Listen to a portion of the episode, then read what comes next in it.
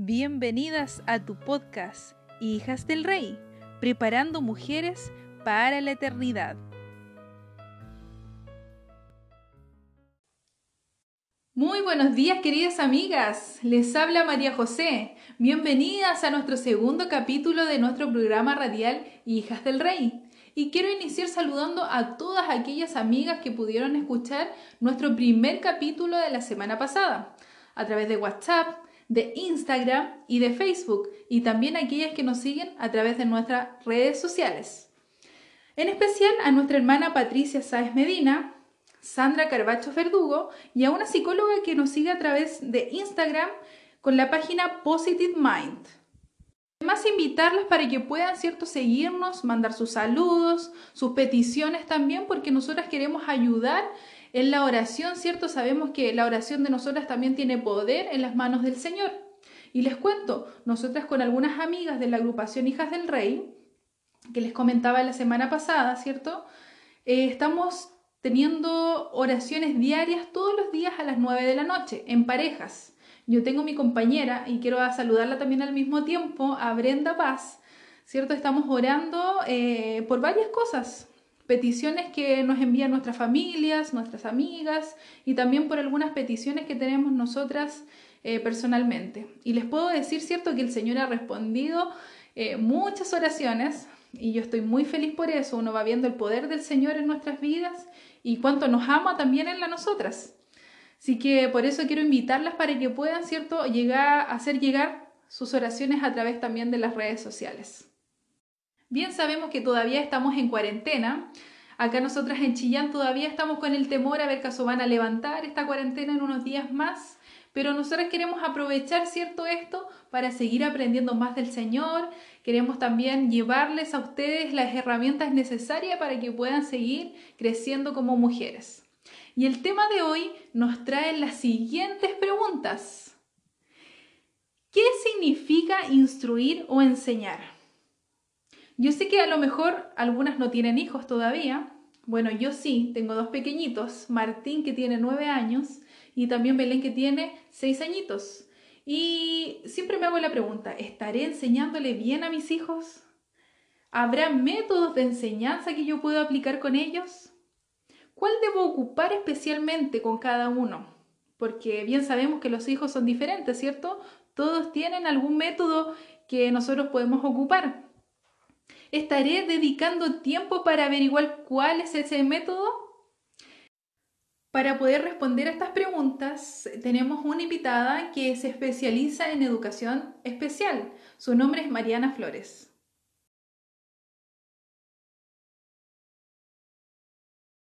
Hola María José, muy bien, gracias a Dios. ¿Y tú cómo estás? Yo muy feliz y estoy muy interesada de escuchar el tema que nos traes hoy. Qué bueno. Mariana, ¿cómo has vivido esta cuarentena? Cuéntanos un poquito, porque yo sé que tú también tienes hijitos pequeños. ¿Cómo ha sido esta experiencia de todo el alboroto que hay en este país y en el mundo entero? Bueno, personalmente, eh, igual que muchas familias, en casa, haciendo nuestra cuarentena, eh, trabajando desde el hogar, mis pequeños también en casa, eh, tratando de organizar los tiempos, ¿cierto? Con niños, bebés, tengo dos bebés, entonces em, es complejo un poco organizar sus horarios, ¿cierto? Antes iban a la cuna, pero, pero ahí nos tratamos de organizar junto con mi marido. Eso es muy bueno, ¿cierto? Contarle también a nuestras amigas que nos están escuchando que al igual eh, que Mariana, ¿cierto? Yo y muchas otras chicas somos esposas de estudiantes de teología, ¿cierto? Y gracias a Dios eh, también tenemos la oportunidad de que estén ellos en casita, eh, por las clases también, ¿cierto? Así que yo creo que igual le ha servido para ustedes, Mariana, que puedan pasar más tiempo, ¿cierto? Con los hijos, en familia, poder compartir más tiempo. Claro, de todas maneras, nosotros teniendo a los pequeños en casa, si bien uno no está todo el tiempo pendiente de, ellos todo el día, si uno está con ellos emocionalmente, entonces ante cualquier situación o necesidad de ellos, uno va y responde inmediatamente, no así cuando uno está trabajando fuera de casa. Entonces, la, la diferencia es que uno los muda, uno les da su alimentación, entonces eso igual genera un vínculo y, hay que aprovecharlo, que no siempre se da. Así es, Mariana.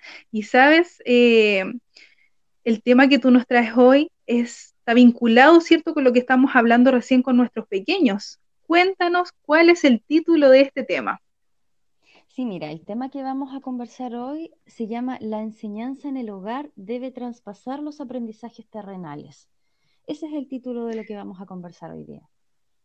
Wow, interesante porque eh, nosotras que somos madres tenemos que tener la conciencia, ¿cierto?, de que esta enseñanza tiene que llevarlo, ¿cierto?, a un mundo mucho mejor, que esta enseñanza no solamente queda aquí, sino que los lleva, ¿cierto?, a un lugar especial que también estuvimos estudiando el capítulo anterior, ¿cierto?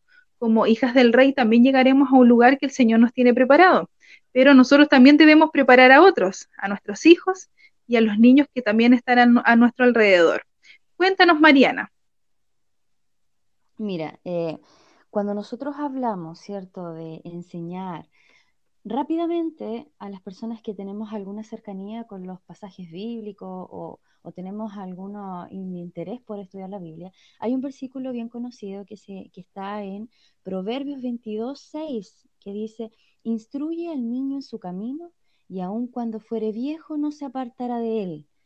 Qué importante es. ¿verdad?, nosotros poder, eh, poder conducir a nuestros hijos de tal manera que llevemos, los llevemos a Dios pero Mariana, ¿qué es instruir o, qué es dirigir? Porque muchas veces eh, nosotros instruimos en algunas cosas básicas a nuestros hijos en la casa, pero ¿cuál es esa instrucción que debemos dar y que es tan importante y que ellos no se van a olvidar cuando sean viejos, como dice el versículo? Claro, mira, cuando nosotros hablamos del concepto instruir, en el fondo es netamente proporcionar conocimiento, ideas, proporcionar experiencias, entonces es ahí donde nosotros eh, hablamos de lo que es enseñar, de lo que es aprendizaje. Cuando nosotros enseñamos a nuestros hijos o lo, llevamos, ¿cierto? Le, acercamos un conocimiento, nosotros hablamos de aprendizaje. ¿Y qué es lo que es aprendizaje? Hay varios, varios autores, ¿cierto?, que tienen en psicología mucha, una amplia gama de, de conceptos de aprendizaje, pero hay uno bien básico, que es el generalmente el más conocido, que dice relación con un cambio más o menos permanente de conducta que se produce como resultado de la práctica. Ese concepto en sí es el generalmente más conocido. Y bueno, si hablamos de un cambio más o menos permanente en la conducta, estamos hablando, ¿cierto?, de que este cambio se da por la práctica, netamente por la práctica. Y, y bueno, hay una, tres metáforas que, se mencionan teóricamente por un autor que se llama Mayer, eh, que el aprendizaje se da como adquisición de respuesta, como adquisición de conocimiento, como una construcción de significado. Y eso es, eh, eh, este, teóricamente se puede ampliar mucho más si uno, por ejemplo, habla netamente del aprendizaje. Pero para que nuestros amigos y amigas que nos están oyendo, en sí es bueno comprender que el aprendizaje eh, va a ir generando cambios, ¿ya? Y estos cambios se dan, como decía, nuevamente por la práctica. Ahora, cuando yo enseño y enseño a los niños, estoy instruyendo, ¿verdad? Estoy comunicando un conocimiento, estoy dando habilidades, experiencia. Y estas se internalizan de tal manera en la persona que no llega a una memoria a corto plazo, sino que se da a memoria a largo plazo. Y es ahí cuando nosotros hablamos de un aprendizaje significativo en el niño. Pero aprendizaje significativo, yo no, mira, yo soy madre, trato de hacer lo mejor posible, pero ¿cuál es ese aprendizaje significativo que tenemos que tener? Que, quede ahí en el niño para siempre. Claro, mira, la teoría del aprendizaje significativo que, lo plantea Ausubel, las personas que conocen por ahí han, han oído ese, ese autor, eh, estamos hablando básicamente cuando una nueva información se relaciona con un concepto que ya existe en la persona. Entonces, por ejemplo, nosotros los niños podemos, eh, y esto de aprendizaje significativo es algo normal, todas las personas aprenden por un aprendizaje significativo, simplemente el hecho de que nosotros no nos damos cuenta. Ahora, es importante que nosotros a nuestros pequeños los instruyamos y generemos un aprendizaje significativo. ¿A qué me refiero con eso? A que nosotros utilizamos los conocimientos previos que tienen los niños para, para instaurar otra información nueva y la relacionamos. Entonces, por ejemplo, si yo quiero enseñarle al niño cuál es la metamorfosis de la, de la, mariposa, lo primero que voy a tomar va a ser el concepto de mariposa. El niño de 5 años o, o, quizás más grande él conoce lo que es una mariposa, sabe que tiene alitas, sabe que vuela, ¿cierto? Sabe dónde el ambiente. Entonces yo como mamá puedo ir y tomar todo eso que el niño conoce para poder instaurarle un aprendizaje nuevo y ir explicándole, ¿cierto? Los procesos que tiene la, metamorfosis y etcétera. Entonces, lo importante en esto, ¿cierto? Que como papás debemos instruir a nuestros niños, eh, principalmente eh, con conceptos bíblicos. Y estos conceptos bíblicos tienen, tenemos que acercárselos a los niños de tal manera que no sea un aprendizaje al azar, sino que este aprendizaje para él sea, sea le cause, que tenga sentido en el fondo. ¿Ya? Como papás, eh, es bueno que nosotros hagamos todo el aprendizaje y todo lo que hagamos, lo hagamos con palabras de amor. Y esas palabras de amor también tienen que ir relacionadas, ¿cierto?, con lo que el niño sabe o con lo que él puede comprender como papá, ¿cierto? Todo lo que nosotros hacemos por nuestros hijos es por amor, ¿verdad? Todo lo hacemos por amor con nuestros hijos. Si el niño tiene hambre, voy por amor, lo, le, le, preparo su merienda, ¿cierto? Si el niño está sucio, yo como mamá, ¿cierto? Con el amor que tengo, le voy a cambiar ropa, lo voy a bañar, etcétera, ¿verdad? Así también es Dios con nosotros. Si, si nosotros conocemos a Dios, sabemos que Él es amor. Por lo tanto, nosotros vamos a actuar con amor. En primera de Juan 3:18 dice, hijitos míos, no amemos de palabra ni de lengua, sino de hechos y en verdad. Entonces, como padres, como mamá, ¿cierto? Si hablamos de hechos y en concreto, tenemos que decir y debemos decir, ¿cierto? Que vamos a conducir a nuestros hijos eh, en verdad y, y en amor. Entonces, y esta creación, nosotros tenemos que ser conscientes que para nuestros pequeños es bueno tenerle unos buenos hábitos, pero estos hábitos es importante que se los demos con amor, porque en muchas ocasiones nosotros tratamos de generar hábitos en nuestros hijos, pero no los hacemos con mucho amor porque quizás nos da rabia que el niño una vez y otra vez y otra vez vuelva a cometer los mismos errores que nosotros no queremos. Entonces, bíblicamente el Señor nos dice que tenemos que hablar con amor porque Él es amor. Entonces, estos hábitos se tienen que generar con mucho amor en nuestros hijos. Así es, Mariana. Mira qué interesante lo que tú nos estás hablando. Pero, ¿qué es un hábito, Mariana? Porque, eh, como tú decías, puedo formar hábitos en nuestros hijos, pero ¿cuáles de ellos? ¿Cuáles de ellos son los más importantes que yo debo inculcar sí o sí y debo enseñarles a mis pequeños? Sí, mira, en realidad, quiero que es un hábito? El hábito es una práctica, ¿cierto?, que se da habitualmente, que es recurrente y que además es constante, ¿ya? Ahora, eh, el hábito también conlleva un conocimiento. Uno como mamá no puede generar un hábito si no sabe realmente cómo hacerlo. Entonces es importante conocer que el hábito yo lo puedo llevar a cabo teniendo tres acciones. Primero, debo generar una motivación. O sea, el niño tiene que tener una motivación para hacer ese hábito, el deseo, ¿ya? Por segundo lugar, tiene que tener un saber. ¿Qué es eso? Que tiene que conocer qué hacer y por qué tiene que hacerlo, ¿ya? Y finalmente se da lo que es la práctica, que es la habilidad, o sea, en el fondo es cómo hacerlo. O sea, por ejemplo, si yo como mamá quiero que mi hijo eh, pueda aprender a lavarse las manos después de ir al baño, primero tiene que haber una motivación de por qué tiene que lavarse las manos y ahí entra eh, en juego la creación. Supongamos que ahora mismo en el tema del, coronavirus, dibujarles, ahí estaba muy famoso un video en el que las mamitas le dibujaban muchos bichitos en las manos a los niños. Entonces la motivación del niño pequeño es lavarse las manos para quitarse esas figuritas que tiene en las manos. Ya, una motivación entretenida para los niños, quitarse ese, ese bichito. Luego, ¿cierto? ¿Y, ¿Y qué hacer? ¿Qué tiene que hacer después? Tengo que eh, echarme jabón, refregarme las manos, ponerlas debajo del agua 20 segundos y ahí la creación de nuevo de la mamá, cantando una canción, moviendo los pies, etc. ¿Y por qué? Porque es bueno para la higiene, etc. ¿ya? Y la práctica, que es la habilidad. cómo hacerlo. Y ahí la mamá enseña una y otra vez y la práctica, la práctica. ¿Ya? Oye, eh, Mariana, una consulta. Eh, yo creo que varias mamás, ¿cierto?, se hacen la pregunta también, ¿qué pasa con los adolescentes? Porque yo a los niños pequeños le puedo dar un hábito, ¿cierto?, explicarle, y ellos lo hacen, ¿cierto?, por amor, también por su inocencia, pero cuando ya tenemos hijos más grandes es un poco más complicado. Los niños ya están un poquito más, ¿cierto?, eh, no sé si ocuparles esta palabra, pero un poquito más rebeldes, ¿cierto? A ellos les gusta hacer lo que ellos quieren y lo que ellos piensan que es mejor. ¿Cómo puede formar un hábito, ¿cierto?, en un adolescente. Claro, ahí es, muy claro lo que, lo que tú mencionas. El adolescente, ¿cierto?, tiende a llevar a ideas eh, muy propias, ya es un poco más difícil, pero no es imposible, ya igual que un adulto, lo mismo. Claro. Tengo que em, comenzar también con, lo, con, con los pasos que te mencionaba anteriormente, deseo, saber, la práctica, Recordatorios, eso es muy importante. Tengo que estar constantemente utilizando los recordatorios. Ahora, la creatividad del papá tiene que entrar ahí. ¿Cómo se los voy a recordar? Si yo soy pesada ahí, todo, en los adolescentes voy, va a ser un rechazo total. Entonces los recordatorios tienen que ser también motivadores, ¿ya? Y posterior a eso, diferente a los niños, en el adolescente tiene que haber una recompensa.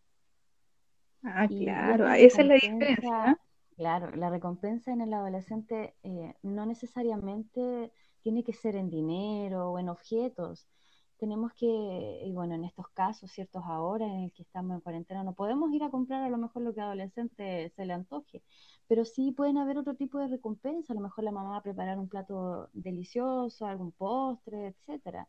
Entonces, ese tipo de cosas eh, en el que nosotros tenemos que utilizar mucho la creatividad eh, es, complejo, pero no es imposible. ¿ya? Eh, es bueno pedirle al Señor en oración, eh, poder preguntarle a Dios que nos dé sabiduría y no, nos pueda ayudar en esto. Ahora, mencionarte que los hábitos, ¿cierto? Y todo lo que nosotros podemos hacer en casa con nuestros pequeños, tienen que haber rutinas. Nosotros estamos pasando por un momento que no es común, ya eh, es una situación compleja, nueva para todos, tanto niños, adultos, adultos mayores, para todos es nuevo. Entonces nosotros tenemos que crear rutinas nuevas que anteriormente no estaban en nuestro hogar. Estamos con los niños todo el día en casa, los, adultos que, no, que están trabajando cierto desde casa también están. Entonces hay que armarse de unos horarios nuevos y rutinas. Estas rutinas tienen que ir estratégicamente hechas porque tenemos que pensar, ¿cierto?, que a nuestros hijos no los podemos dejar a la deriva y hacer lo que quieran, porque si no la casa es un desastre, ¿cierto? Tenemos que pensar también que, nuestros horarios de comida tampoco se pueden desordenar, porque finalmente no estamos prácticamente de vacaciones, sino que cambió, cambió la rutina de casa. Entonces, es recomendable, ¿cierto?, que nosotros podamos armarnos de estos horarios como si estuviéramos con nuestros hijos en el colegio, como si yo estuviera trabajando. O sea, eso implica horarios de desayuno temprano, las comidas general, que sean ordenadas, que nuestros pequeños tengan actividades pedagógicas o de juego en la mañana organizadas, ¿cierto? Que podamos tener también horarios de ocio planificados como familia. Eh, y importante también los horarios de sueño que se puedan ir regulando, porque es muy claro, ¿cierto?, que nosotros a lo mejor al otro día no estamos cumpliendo con un horario fijo de trabajo, de clases. No es bueno que nosotros alteremos nuestros horarios de sueño por estar en casa, ni tampoco que estemos todo el día en pijamas, eh, eh, porque eso tampoco va a generar, si nosotros como adultos no nos generamos los hábitos correspondientes a, a cambiar nuestra forma de pensar, vamos a deprimirnos dentro de la casa. Entonces es importante que nuestros horarios se mantengan y sean creativamente hechos. ¿Ya? Ahora, eh, ¿por qué yo les decía de estratégico? Porque también el aprendizaje tiene que ser estratégico. Nuestros pequeños y los adolescentes y los niños y generalmente los adultos, nosotros aprendemos porque tenemos diferentes estilos de aprendizaje. Entonces, si yo quiero instaurar algo a un niño, a un adulto, a un adolescente, tengo que fijarme qué estilo de aprendizaje tiene mi hijo, ¿ya?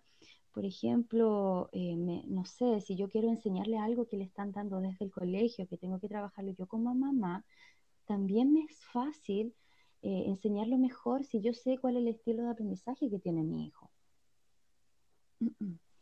Mira, eh, Mariana, como tú decías, ¿cierto? Hay estilos, ¿cierto? Hay rutinas para seguir con nuestros hijos, pero ¿cuál, según la edad, hay diferentes estilos? ¿Con niños y adolescentes son diferentes? ¿O cuáles de ellos podemos implementar ¿cierto? Con los niños más pequeños, a lo mejor que tú estás enfocando un poquito más el tema de hoy. ¿Cuáles son ellos? Mira, el estilo de aprendizaje, eh, según los más conocidos, eh, tenemos cuatro, el visual, el auditivo, el kinestésico, el lectoescritor. Nosotros en los colegios, eh, ¿cierto? Yo trabajo en el área de la educación especial generalmente nosotros las educadoras diferenciales nos enfocamos a aplicar estos, estos test de estilos de aprendizaje, pero no es difícil identificarlos. Si bien nosotras aplicamos unos test que son estandarizados y después tabulamos y hacemos un, sinfín de actividades, pero no es difícil identificarlo. Ya nosotros lo hacemos de una manera más formal porque necesitamos tener ese respaldo de manera documental. Pero los papitos desde casa sí pueden identificarlo, ya se pueden identificar desde el preescolar niños, infantes y adolescentes, hasta los adultos. Todos tenemos un estilo de aprendizaje. En ocasiones están combinados. Por ejemplo, yo me puedo dar cuenta si mi hijo tiene un estilo de aprendizaje visual porque quizás él necesita ver las cosas para aprendérselas. Quizás a lo mejor una imagen la vio en la calle y él se acordó de que eso lo vio y te lo va a mencionar en otro momento porque lo vio. ¿Ya? Si es auditivo, generalmente el niño se va a aprender con mucha facilidad de lo que le dijo o la canción que escuchó, se lo va a aprender más rápido. ¿Ya? Y ahí yo tengo ya luces de que mi hijo ah, es auditivo o tiene una combinación. ¿ya? ¿Y cuáles son los kinestésicos? Los kinestésicos son estos niños o las personas adultas que se mueven mucho, que necesitan tocar las cosas, necesitan experimentar, desarmar, abrir, eh, quizás tocar, eh, esas son las personas kinestésicas, que utilizan mucho su movimiento, ¿ya? Y bueno, los escritores eh, son las personas que generalmente están escribiendo para poder, para poder identificar eh, o aprenderse algo, eh, o que al leerlo lo van a aprender mejor. Entonces, todo esto nosotros los podemos tener combinados, o hay uno que más prima. Entonces, como uno como mamá conoce a sus pequeños, puede ir identificando con esas pequeñas claves cuál es el aprendizaje que tiene mi hijo. Y si es así, yo voy a utilizar ese recurso para poder enseñarle algo. Si quiero generar un hábito en mi hijo que a lo mejor es visual, voy a hacer dibujos si no tengo la posibilidad de imprimir de, de, lo que yo quiero. Entonces lo pego en el lugar y le hago unos iconos. Entonces, esto es lo que quiero que te aprenda y el niño lo va a ver y se lo va a aprender. Si no es, si, si no es visual, voy a, a repetírselo de una manera clave, a lo mejor con ritmo, etcétera. Interesante lo que estás diciendo, Mariana, discúlpame, porque eh, a veces nosotras como mamá no nos damos cuenta de esas cosas o no prestamos atención. Eh, yo creo que ahora, escuchándote, voy a prestar un poquito más de atención porque yo todavía tengo niños chicos. Eh, y claro, uno sabe que hay una diferencia entre ellos, que ellos aprenden de diferente forma, pero tampoco uno se coloca, ¿cierto?, a decir, ah, mi hijo es visual o mi hijo, ¿cierto?, es por el oír yo creo que es bueno que hagamos ese ejercicio, ¿cierto? Que nos, concentremos un poquito de repente y empecemos a averiguar cuál es el estilo que usa cada uno de ellos. Claro, de todas maneras. Y sabes que eh, uno tiene que pedirle la sabiduría al Señor para poder hacer todas estas cosas, porque, como te decía anteriormente, es todo nuevo. Eh, estamos siendo padres, estamos siendo maestros, estamos siendo todo para nuestros hijos en estos momentos, entonces necesitamos la sabiduría del Señor. En 2 de Corintios 9, 6 eh, nos dice, pero esto digo, el que siembra escasamente también segará escasamente, y el que siembra generosamente, generosamente también segará. Entonces, eh, si nosotros constantemente estamos, ¿cierto?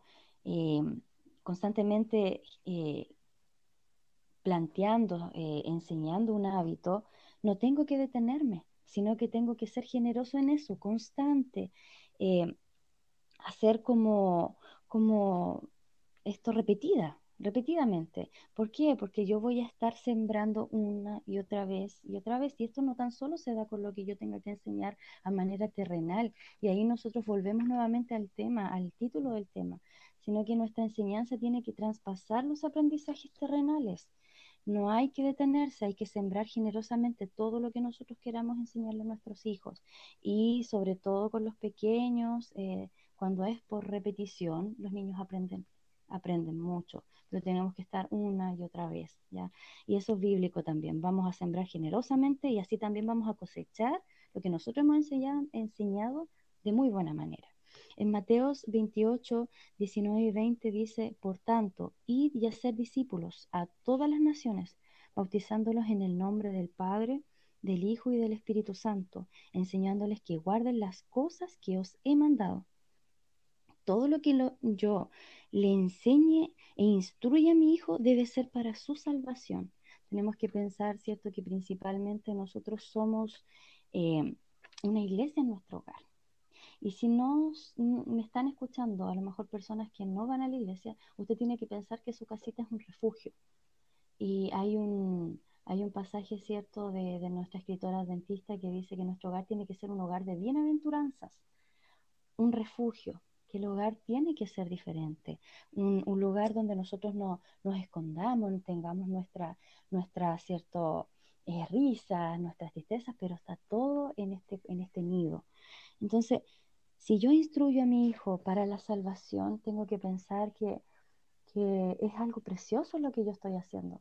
Y, en ocasiones nos cansamos, a lo mejor nos podemos agotar por las rutinas diarias, a lo mejor este, este cambio tan grande que mencionábamos nos puede agobiar, pero nunca olvidemos que nosotros tenemos esta responsabilidad que, que, es tan grande. El pasaje de nuestra hermana Elena dice que la responsabilidad que descansa sobre los padres, los maestros y miembros de iglesia es grande, es cooperar con Dios, es lo mayor que nosotros podemos hacer eh, para la salvación de las almas.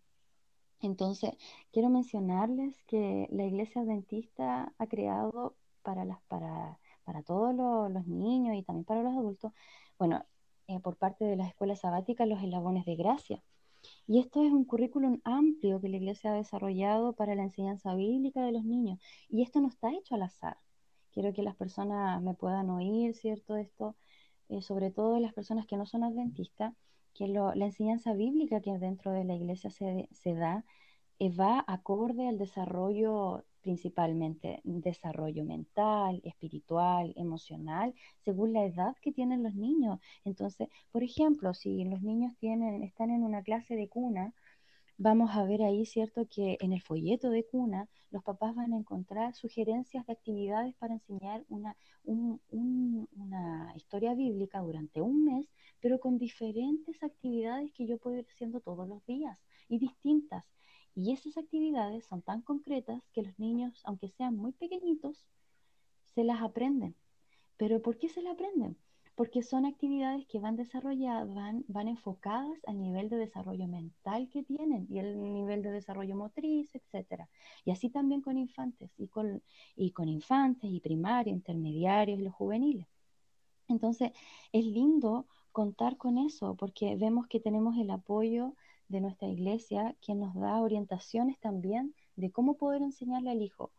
Eh, todo está, está, estratégicamente hecho. Si revisamos cierto, bueno, decía cierto los folletos, eh, hay muchas actividades que nosotros podemos ir haciendo que a lo mejor puedo decir ya, eh, quiero enseñar una historia bíblica, pero ¿qué hago con este contenido del colegio? Vea un folleto de escuela sabática, fíjese, lea a donde dice carta para los padres y veamos qué, cómo aprende mi hijo. Tengo el apoyo de ahí, el recurso que la iglesia me está ofreciendo. Si yo no tengo internet, tengo el recurso que me da la iglesia, puedo revisar el folleto. Ah, eh, mis hijos aprenden de esta manera. Entonces yo voy a tratar de ayudarle con el contenido del colegio, con lo que me está sugiriendo la iglesia. Entonces es bonito, eh, es muy lindo conocer eso, que no, no estamos solos, ah, hay un apoyo de por medio. Es importante entonces, Mariana, ¿cierto? El apoyo que da la iglesia a nosotros primeramente como padres para saber cómo trabajar con ellos, ¿cierto? En, la enseñanza espiritual. Y también eh, la importancia de la enseñanza que se le entrega a los niños directamente en las clases de escuela sabática. Porque nosotros sabemos, ¿cierto?, que enseñamos acá en casa, pero también los niños van a la iglesia y saber que las maestras siguen enseñando lo mismo, ¿cierto? Es fantástico porque estamos unidos en el mismo trabajo, en el mismo propósito de llevar a nuestros hijos, ¿cierto?, a la salvación. Y fíjate, María José, que sin irme, sin escaparme un poco del tema, eh, la iglesia actualmente ha creado una red de apoyo eh, para familias que tienen hijos con autismo.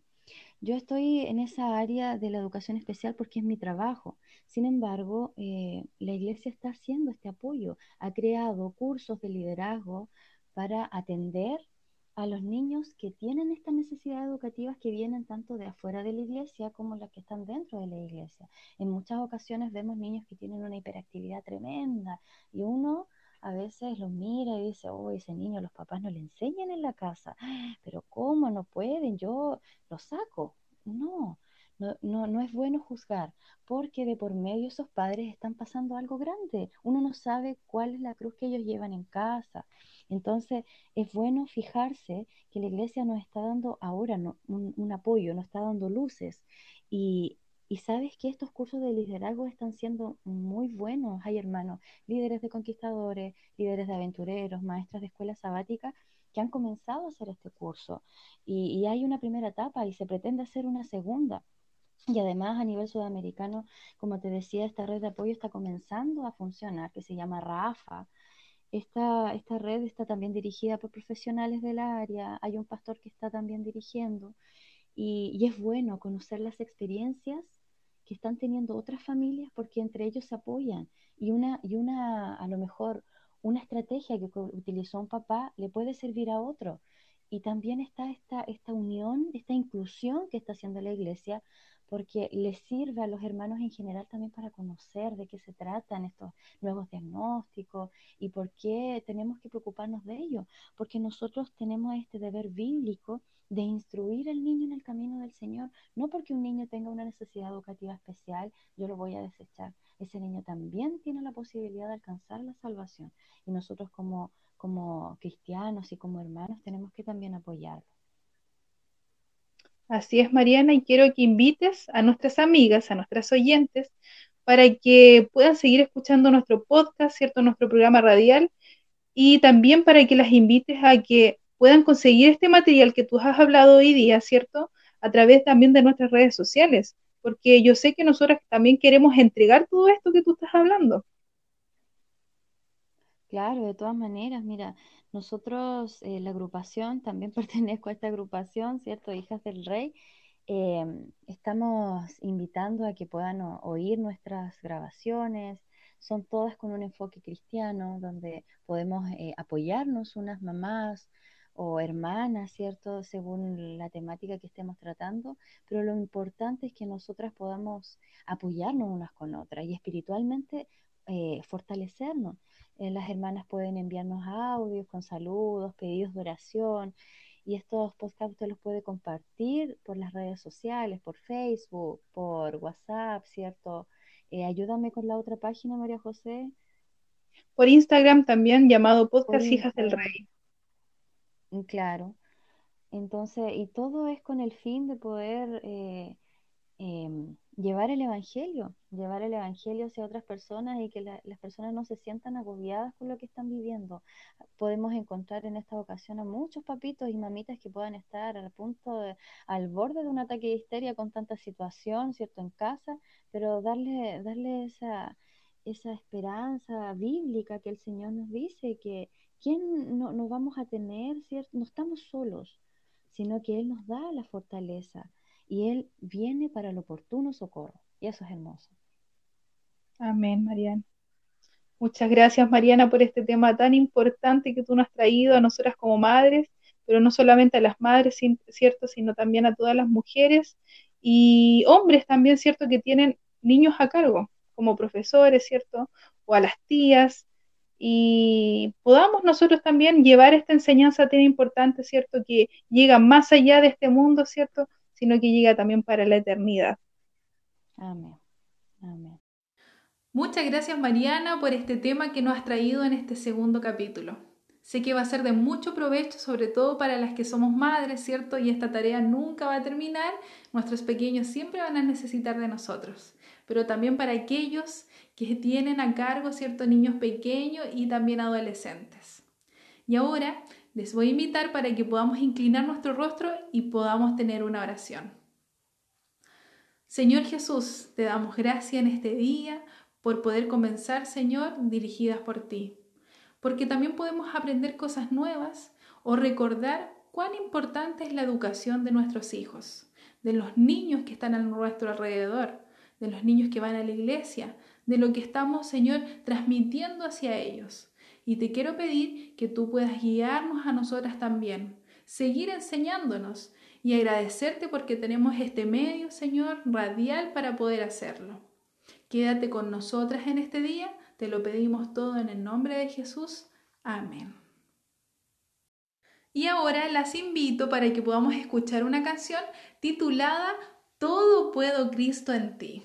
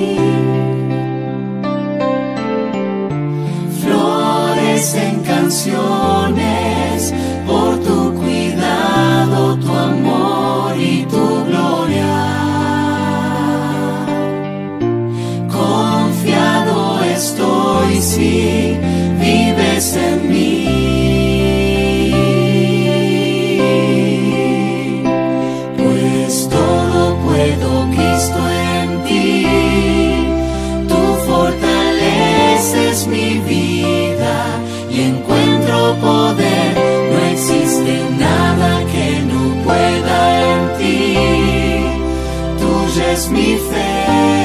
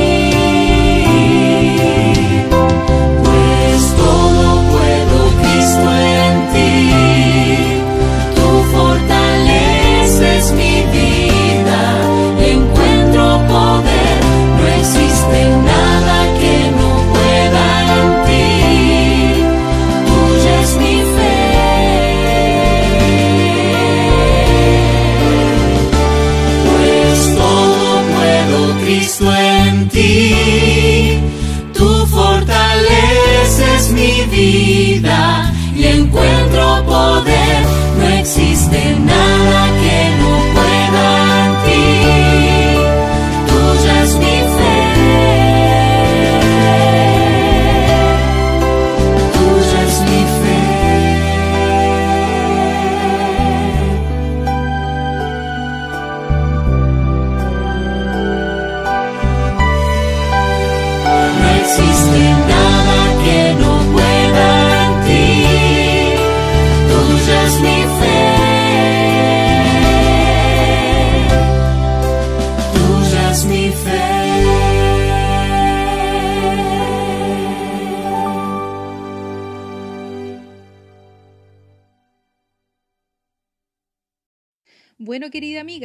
esto ha sido todo por hoy. Nos volvemos a encontrar el próximo miércoles con más invitadas y temas de tu interés. Recuerda, eres una hija del rey preparada para la eternidad. Buenos días queridas amigas. Ya estamos en nuestro tercer capítulo de nuestro podcast Hijas del Rey. Aquí les habla su amiga María José nuevamente en este día miércoles lluvioso, frío en nuestra parte más sur de nuestro país, pero estamos felices porque nuestro programa ha podido llegar a muchas amigas que necesitan conocer más del Señor a través de WhatsApp, a través de Spotify, de Anchor.fm y también, cierto, han podido comentarnos a través de nuestras redes sociales, de Instagram y también de Facebook. Así que agradecer porque ustedes han podido también ser parte de poder compartir esta hermosa información. Hoy día nos traen un tema también que tiene que ver con nuestros hijos, con la crianza de ellos, pero también de cómo tener un hogar libre de estrés y cómo poder saber también si nuestros hijos están teniendo este problema. Hoy en día eh, vivimos en un mundo muy ajetreado. Nosotros como padres trabajamos mucho y a veces dejamos muy de lado a nuestros hijos. También está mucho también el tema del Internet, de los juegos, de los videojuegos, ¿cierto? Y también esto afecta mucho a nuestros hijos y por eso tenemos a nuestra invitada, Janet Iturra, que nos hablará un poco más de esto y también nos instruirá a nosotras como madres cómo poder trabajar eh, si nuestros hijos están viviendo esta situación. Bueno, y antes de terminar, vamos a tener una oración, ¿cierto? Porque queremos que Dios nos ayude a nosotras como madre a seguir eh, haciendo lo posible para criar a nuestros hijos para la eternidad. Así que las invito, donde estén, que puedan cerrar sus ojitos, ¿cierto? Y podamos dirigirnos al Señor. Señor, mi Dios, te damos gracias primeramente porque tú nos estás capacitando como tus hijas para poder criar a nuestros hijos en tu amor y en tu propósito también, que es la salvación. Ayúdanos, mi Señor, a poder saber cuando nuestros hijos están estresados, cuando están viviendo problemas, Señor, también en su vida. Ellos son chiquititos, pero también han nacido en este mundo de pecado, en este mundo imperfecto.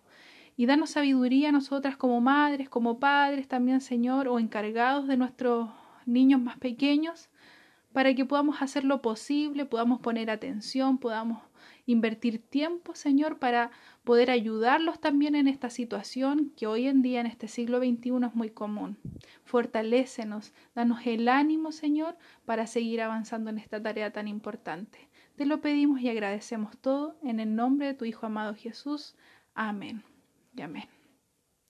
Y antes de despedirnos, queridas amigas, les voy a dejar una canción muy linda titulada Mi hogar por nuestro cantante.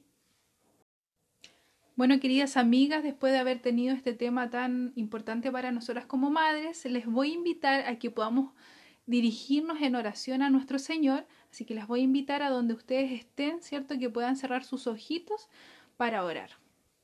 Señor mi Dios, te damos gracias en este día miércoles por haber tenido este tema tan importante para nosotras como madres, que es saber cómo ayudar a nuestros hijos, ¿cierto?, en este problema del estrés. Eh, es un tema que sabemos muy poco, pero es que es muy común hoy en día en este siglo XXI. Por eso te pido que tú nos sigas ayudando, dándonos herramientas para poder aprender a cómo trabajar con ellos. Pero también, Señor, te pedimos fortaleza y ánimo para poder dedicar tiempo a nuestros hijos, para saber, Señor, cómo ayudarlos. Te pedimos que nos dirijas en este día y que pueda trabajar en nuestros corazones. En el nombre de tu Hijo amado Jesús. Amén y amén. Bueno, queridas amigas, antes de despedirnos, les voy a dejar un canto para que podamos meditar también en él, titulado Nuestro hogar, por nuestro hermano Junior Kelly Marchena.